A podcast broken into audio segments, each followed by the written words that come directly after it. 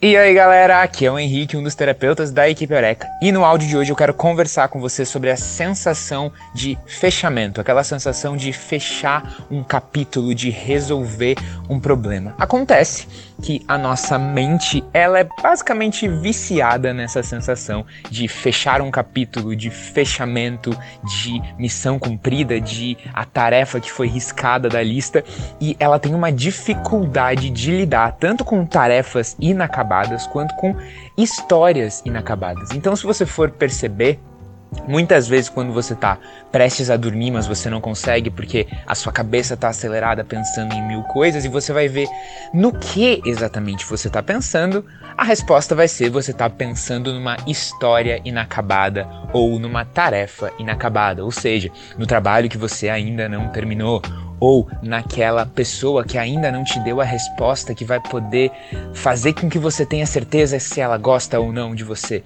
A gente sempre está lutando contra essa sensação de inacabado, essa sensação de que não teve ainda um fechamento.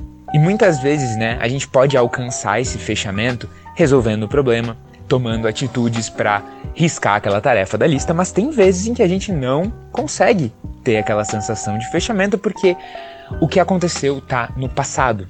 Por exemplo, você está ruminando, você está mastigando, remoendo uma situação que aconteceu cinco anos atrás e pensando, hum, mas eu poderia ter agido diferente, eu poderia ter tomado outra decisão e talvez ela tivesse um fechamento diferente.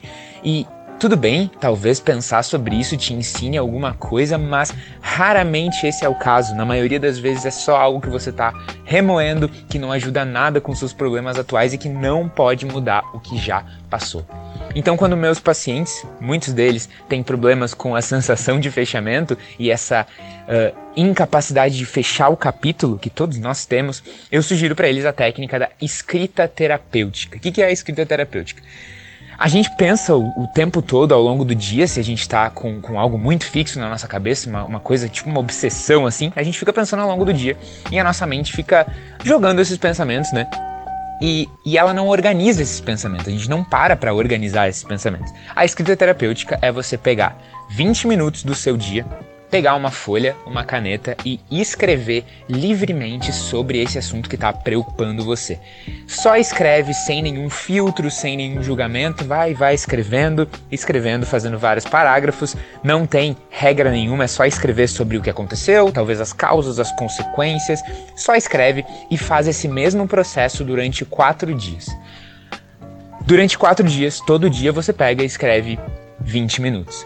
E existem efeitos científicos mostrados pelas pesquisas desse e efeitos terapêuticos mostrados pelas pesquisas dessa prática, que ela consegue, depois desses quatro dias, dar um fechamento, fechamento, uma sensação de que o capítulo foi fechado para uh, traumas que a gente possa ter tido ou coisas que ficam remoendo na nossa cabeça, e especialmente coisas de um passado que a gente ainda não aceitou. Então, a técnica de hoje da escrita terapêutica pode ajudar você com isso. São quatro dias seguidos, 20 minutos por dia.